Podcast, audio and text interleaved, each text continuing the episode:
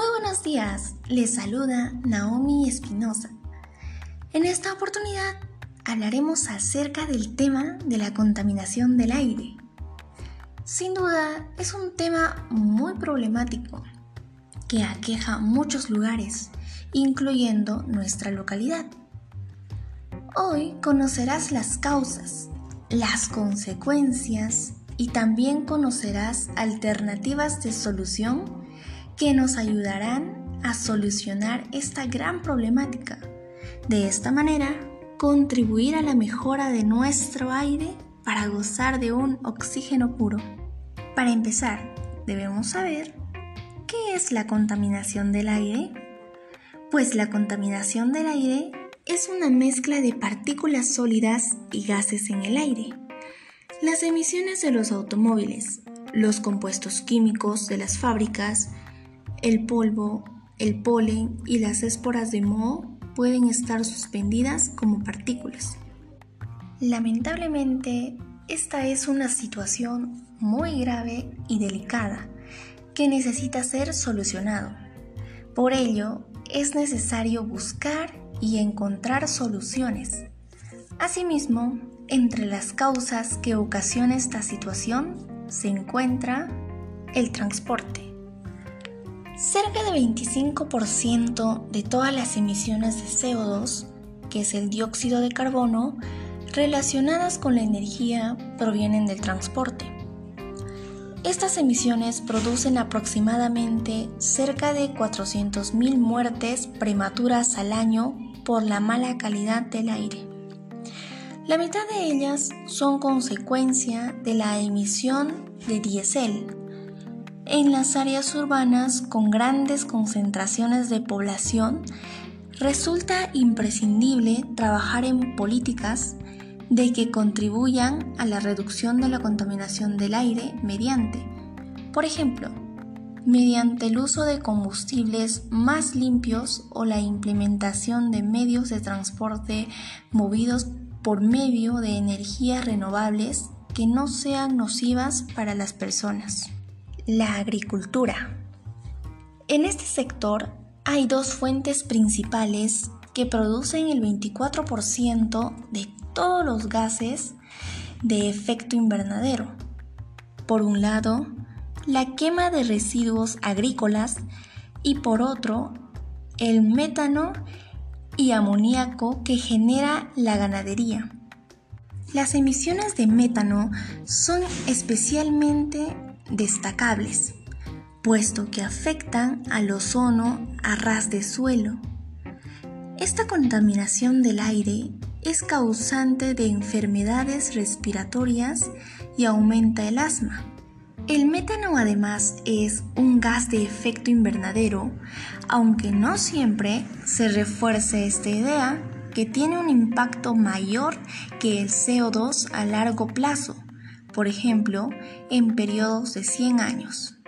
Para reducir esta contaminación desde el sector agrícola, las personas que trabajan en él pueden llevar a cabo una reducción del metano optimizando la digestibilidad de los alimentos, mejorando el pastoreo y con una gestión más adecuada y sostenible de los pastizales.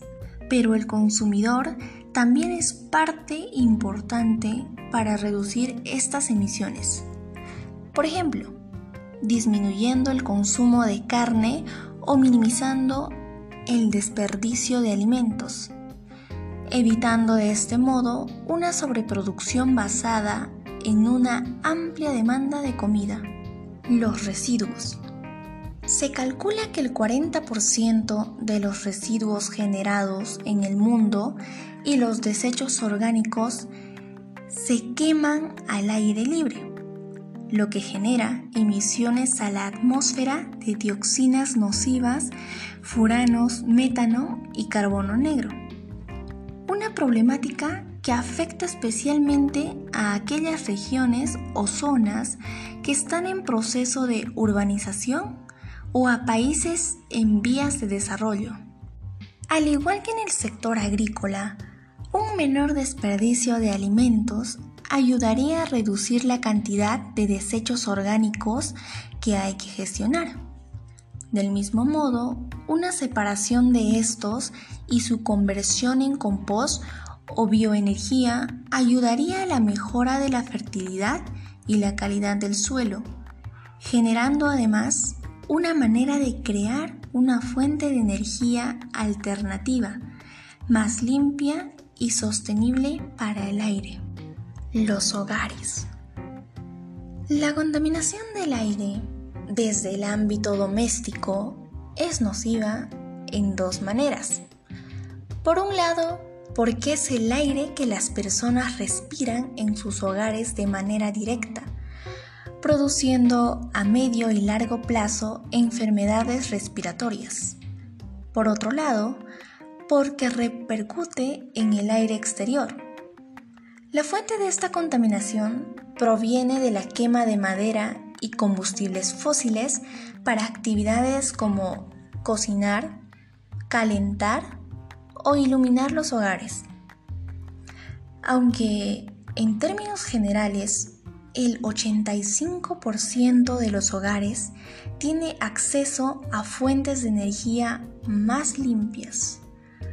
Al menos el 97 países en el mundo, lo cierto es que se estima que aproximadamente 3 mil millones de personas continúan usando combustibles sólidos, lo cual es una cifra muy elevada que produce una gran cantidad de emisiones contaminantes al aire.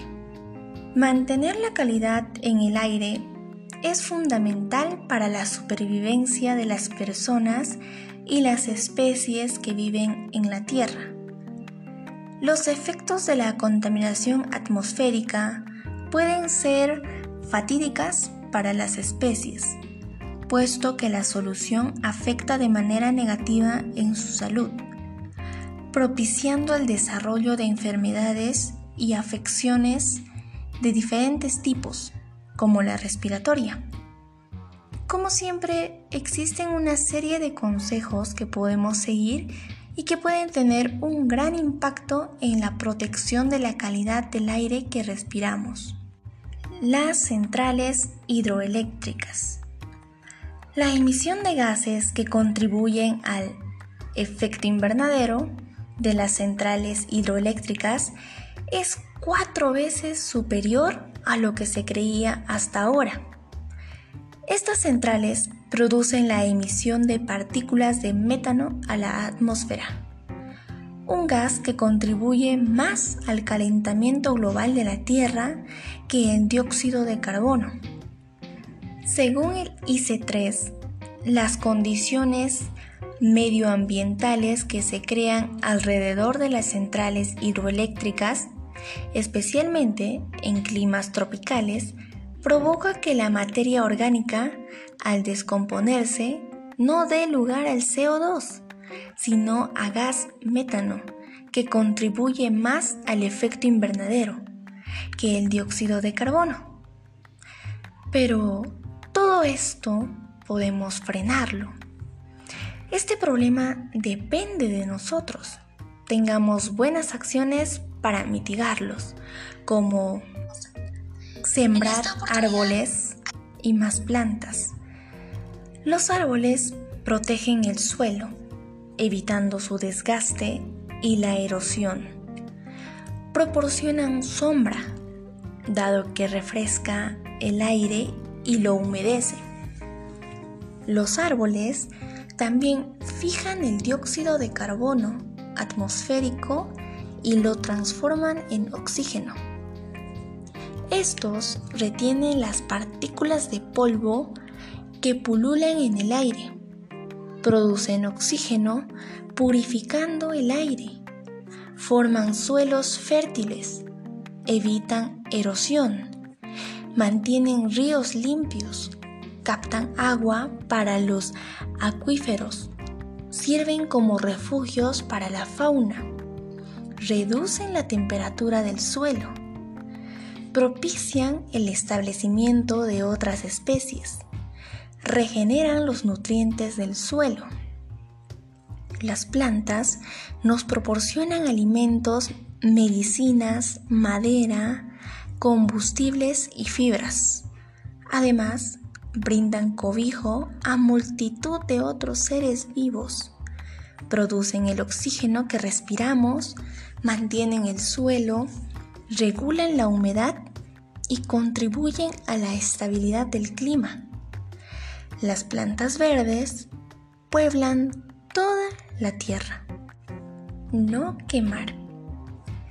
El hecho de quemar basura, ropa, áreas verdes, genera un humo con gran cantidad de sustancias químicas dañinas para el hombre y contaminantes para el ambiente.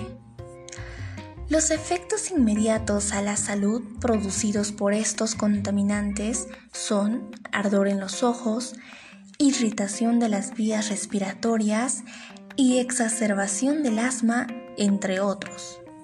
La quema de basura no es recomendable porque si no es controlada el fuego se puede extender causando así grandes incendios. Además, el humo desprendido puede causar enfermedades respiratorias y alérgicas, deteriorar la capa de ozono y el medio ambiente. Reciclar. Reciclar protege el medio ambiente ahorro de energía, ahorro de recursos naturales, disminución de la contaminación y daño a los ecosistemas derivado de la explotación de los recursos, disminución del volumen de residuos que hay que eliminar. Permite ahorrar energía de forma significativa. Reciclar también ayuda a evitar la explotación de los recursos naturales. Se evitan los métodos de extracción de recursos naturales que son invasivos y contaminantes.